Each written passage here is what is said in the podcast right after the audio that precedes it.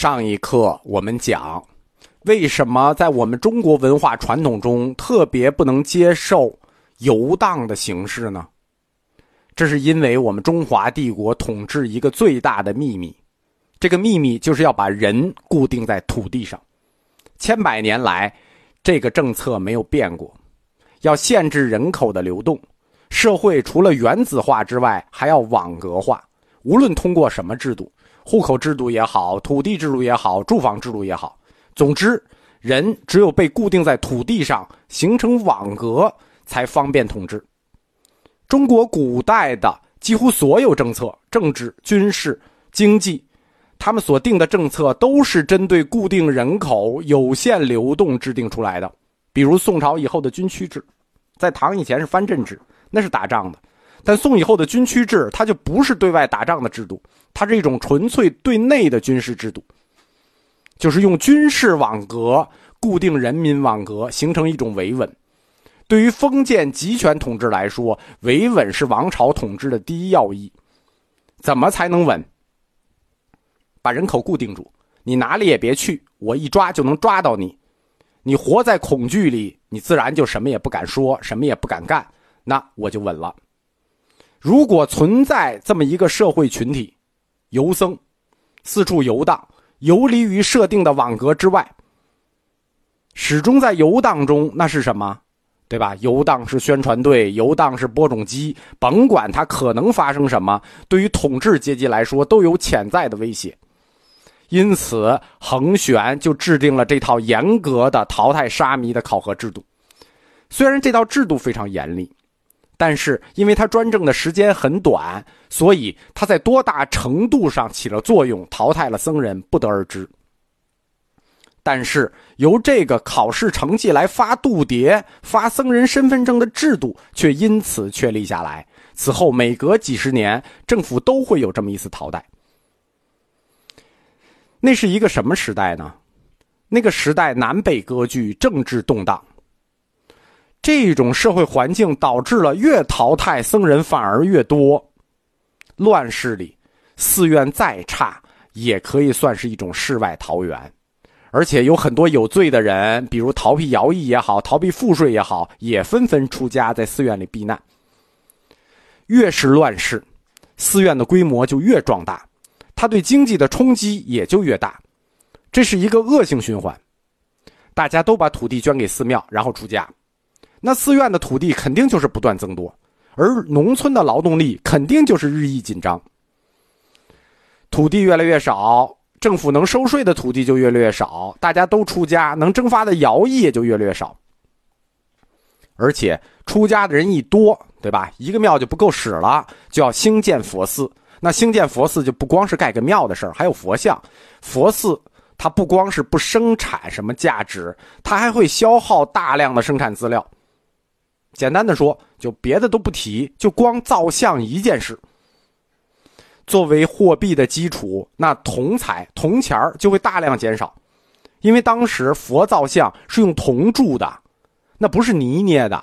你一个铜造像，你想想有多少铜钱吧？这些所有的事串在一起，每一件都是负反馈，每一件都是负反馈，恶性循环，它就停不下来了。最后没有办法，只能是三五一宗，硬停。乱世里，僧人膨胀，它确实存在一个泥沙俱下的问题。世人阶层主要指摘僧团的两点：第一，僧团不是生产，你这么大伙人，年轻力壮还不是生产；第二，僧人们为了敛财，妄议凶吉。什么叫妄议凶吉？就算命嘛。在释道行写的《世博论》里头说。确有僧人通过占卜、预言等方式大量蓄财。在东晋末年，有一位名将叫何无忌，他仿照韩非子写的《五毒》写过一篇叫《五横》。五毒什么是五毒呢？就是五种大蛀虫，就五种人是大蛀虫，对应这五种大蛀虫呢，还有五种人就很蛮横，就五种流氓，五种民间的大坏人，在这五横之中，沙门竟是五横之一。可见当时这个僧人的社会形象啊。关于这个指责，在任何情况下，佛教徒反驳的论调都是一样的，因为佛教徒是学过中观逻辑学的，很清楚他这个指责逻辑错误出在了哪儿，就是你不能用部分去代替整体，你要责备就责备个体有罪行，对吧？僧人中的一小部分，任何一个社会群体他都有罪行，对吧？我们不能因为这一部分人而指责所有人。难道我们能因为有的读书人堕落了，我们就要求废除六经和科考吗？这话没有道理。圣人说：“人弘道，不是道弘人。”以此句式，庐山慧远给了这类指责一个终极性的答复，说：“可以道废人，不可以人废道。以道废人可以，但以人废道不可以。有个别坏人，不能说明我们佛法不好。”中国几次反佛，其实背后的真正决定性因素都是经济问题，只是从来没有明确过以经济问题为理由去发难，都是扯一面意识形态的旗子，反佛的旗子，实际背后的问题是经济，真正的核心矛盾都是功利主义的，但是谁也没有拿到过面上来说。我们中国文化中有非常功利主义的一面。家庭的矛盾也好，社会的矛盾也好，人和人之间的矛盾也好，其实真正不可调和的矛盾，大部分都是钱的事儿。涉及到钱的矛盾，我们心里很难受，但是我们嘴上不会说，我们不会拿钱的事儿作为理由来翻脸，往往是找一个别的堂而皇之的理由来翻脸，这是我们中国文化的特点。小到朋友之间，大到政教之间，无不如此。功利主义在中国的思想中，它的根基很深很深，而且它会打扮成一种理论上非常正能量的样子，让你根本发现不了。其实很多种说法都是功利主义的变形。比如最典型的一个就是儒家的主张，叫做“活在当下”。活在当下，就是活在今生今世，今生今世是最重要的。做任何事或者提出任何理论，都必须能给今生今世带来一个具体可见的结果。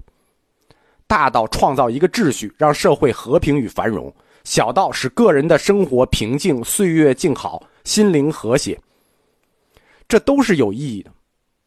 必须对今生今世有意义，否则你这个理论、你这件事儿就是扯淡。有用就是一种变形的功利主义学说。这种学说在现实中具有很强的可操作性，对人极具说服力，所以鸡汤学中大部分的案例实际是功利主义变形出来的。而佛教不行，因为佛教主张的是出世间的解脱，它不是今生今世的事情。出世间的解脱这件事情既不可以论证，也不可能在世间直接得到显现，那这就有冲突了。中国文化是家国同构，从家和国两个视角来看佛教。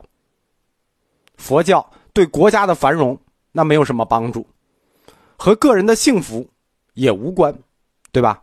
即使有关，也是来生的事儿，对吧？至少在今生今世，佛教和你个人幸福看着关系就不大。中国的文化环境对于宗教来说，它是属于盐碱地啊，这是这个。有共识的，在这种功利主义文化传统里，其实不光是佛教，所有的宗教都很难立足，因为在儒教传统里，任何不以今生今世为目标的学说或信仰，在我们看来，那都是浪费时间、浪费钱。在佛教的故乡印度。它就不存在这个功利主义的问题，或者说几乎不存在，因为他们的文化就是一种宗教文化。我在佛教哲学的课里讲过一个那仙比丘的破车，拆那把破车，在那个故事里是著名的弥兰陀王去问给他拆车的那个那先比丘：“你先别拆车了，你先回答我一个问题，为什么要修行佛法？”比丘告诉他：“没有别的。”仅仅是为了解脱痛苦而已，仅此而已，无他。佛教只有这个目标，解除痛苦，没有任何外在的证明，也不要期望从出家人那里那里得到任何世俗上的利益，不可能。这种纯粹的宗教追求和我们中国功利主义文化，那发生冲突几乎是必然的。